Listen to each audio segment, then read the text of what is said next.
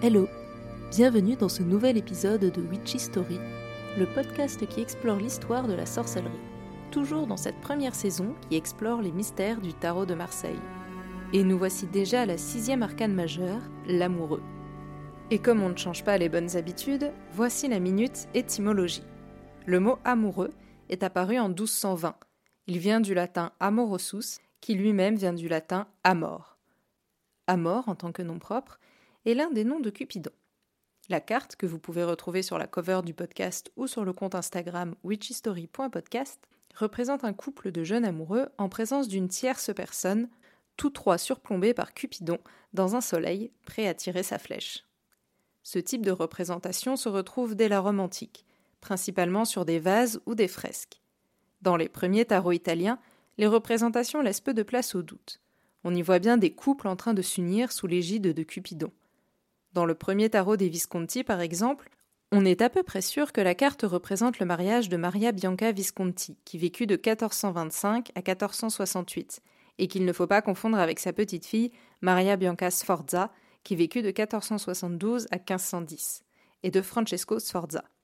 De ce que j'ai pu lire, le mariage de Maria Bianca Visconti et de Francesco Sforza était plutôt heureux. Duchesse de Milan, Maria Bianca a dirigé la ville de Crémone. Elle était populaire auprès de ses sujets et formait avec son mari un des couples les plus respectés de l'époque. Très pieuse, elle s'est beaucoup investie dans la construction de nouveaux couvents. Francesco Sforza était quant à lui un célèbre condottière. Si vous voulez savoir ce que c'est, je vous invite à écouter le tout premier épisode sur la naissance du tarot, qui a pas mal exprimé son pouvoir par une politique d'urbanisme et de construction. Mais pour en revenir à notre arcane du tarot de Marseille, c'est à une allégorie un peu différente à laquelle nous avons affaire. Il s'agirait plutôt d'une représentation de la parabole de Prodicos, telle que racontée par Xénophon, un des mythes très populaires au Moyen Âge et à la Renaissance. Bon, et comme il est un peu moins populaire aujourd'hui, je vais vous en faire un petit résumé. Déjà, qui était Xénophon? Xénophon a vécu entre environ 426 avant Jésus-Christ et environ 354 avant Jésus-Christ. Il était issu d'une riche famille aristocratique athénienne. Il était écrivain, militaire, mais également philosophe. Il a notamment été l'élève de Socrate et la parabole de Prodicos vient de son enseignement auprès de ce philosophe bien connu. Prodicos était un maître de Socrate qui aurait écrit un ouvrage aujourd'hui perdu qui s'intitulait Les saisons de la vie.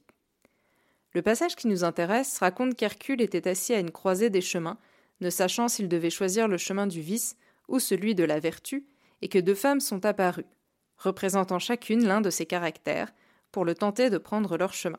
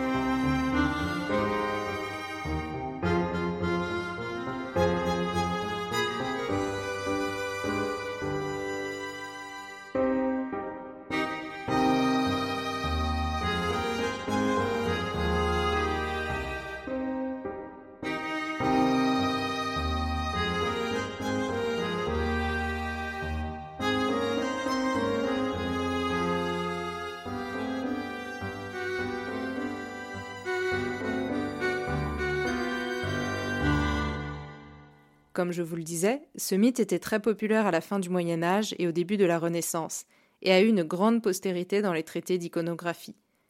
La vertu y était souvent représentée couronnée de lauriers et avec l'air acariâtre, tandis que le vice, lui, était représenté par une jolie jeune femme couronnée de fleurs. Bon, on notera au passage le côté bien sexiste de ces représentations.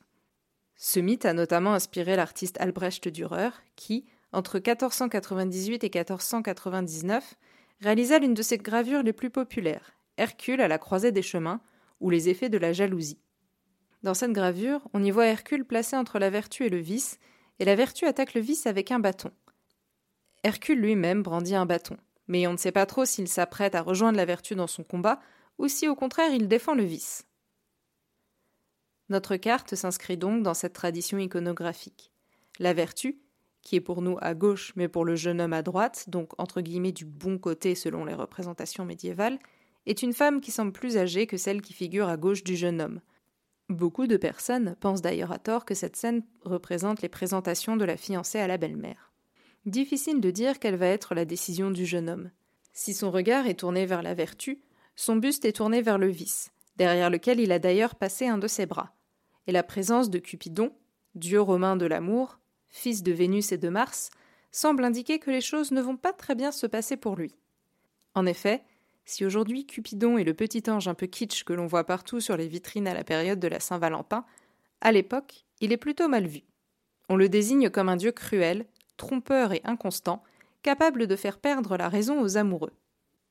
Dans son ouvrage illustré par Dürer, La Nef des Fous, paru à la fin du XVe siècle et qui fut un best-seller à l'époque, l'humaniste Sébastien Brandt recense toutes les folies répertoriées à l'époque et considère que Cupidon est une allégorie de l'immaturité et de la sottise de celles et ceux qui se laissent abuser par le sentiment amoureux.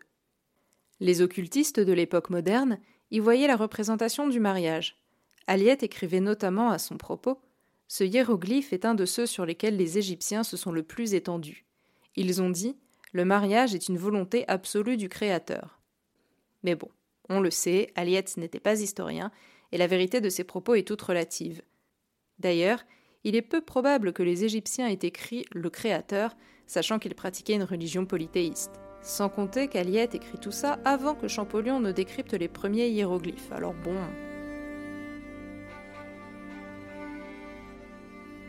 Les occultistes du XXe siècle sont revenus à la source de la carte, lui donnant à nouveau sa signification de choix, d'épreuve, de doute et de tentation. Voilà, c'est tout pour cet épisode, mais on se retrouve la semaine prochaine.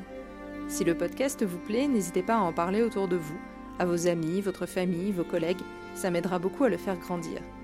Vous pouvez aussi lui laisser 5 étoiles sur Spotify et Apple Podcast, ou bien venir échanger avec moi sur Instagram, witchhistory.podcast le lien est dans la description. À bientôt!